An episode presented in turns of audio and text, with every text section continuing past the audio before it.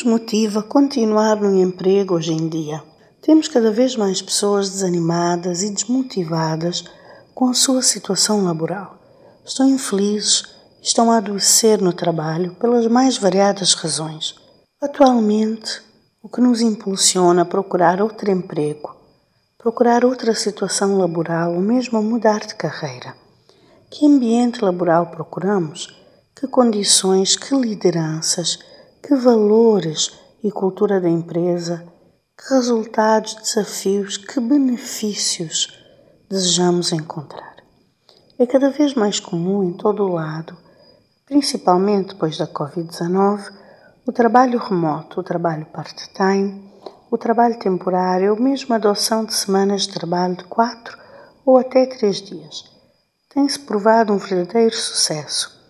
A oferta de outros benefícios e a adoção de novas metodologias e ferramentas de trabalho parecem fomentar a criatividade, a produtividade e a rapidez na solução dos problemas e outra abordagem aos desafios.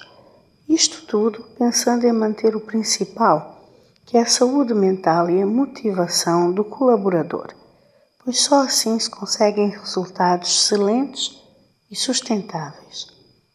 Atualmente há empresas que permitem animais no escritório, por exemplo, que proporcionam tratamento psicológico, ah, alguma atividade física, que têm salas verdes e relaxantes, que dão um dia ou meio dia por mês para que o profissional, principalmente nas áreas de marketing ou numa área criativa, para que o profissional se inspire com alguma atividade diferente, uma pequena viagem ou, por exemplo, uma visita a um local artístico, um museu.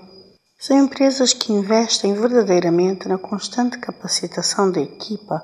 Algumas têm creches e programas para facilitar o retorno das mães ao trabalho e várias outras iniciativas que podem atrair o profissional, que não necessariamente significa o aumento do seu salário.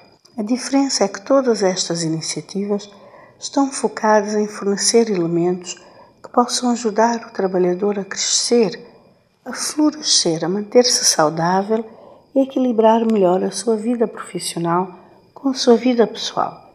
Pois antes do trabalho somos pessoas, com as nossas necessidades pessoais, com famílias, casas, corpos e mentes. E tudo isto tem que estar em equilíbrio para que se possa produzir com conforto e com sustentabilidade. Além disso, enquadra-se na nova definição de saúde da OMS, uma saúde mais holística, mais completa.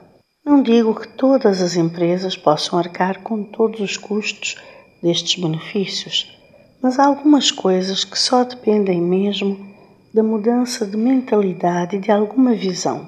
Podemos permitir mais criatividade, mais liberdade e participação aos colaboradores. Podemos sair do microcontrole para uma liberdade responsável encontrar outras formas de responsabilizar, engajar e obter o que se pretende do profissional. A motivação para se fazer algo vem de vários aspectos, dependendo muito da pessoa, das suas preocupações e prioridades, obviamente. A motivação para manter os profissionais valiosos e qualificados passa por oferecer condições competitivas que vão além da remuneração e o ambiente de trabalho salutar e atrativo, sobretudo. Passa por propósito também, passa pelo profissional acreditar no que ele está a fazer e realmente vestir a camisola da missão da empresa. Uma semana mais inspirada a todos.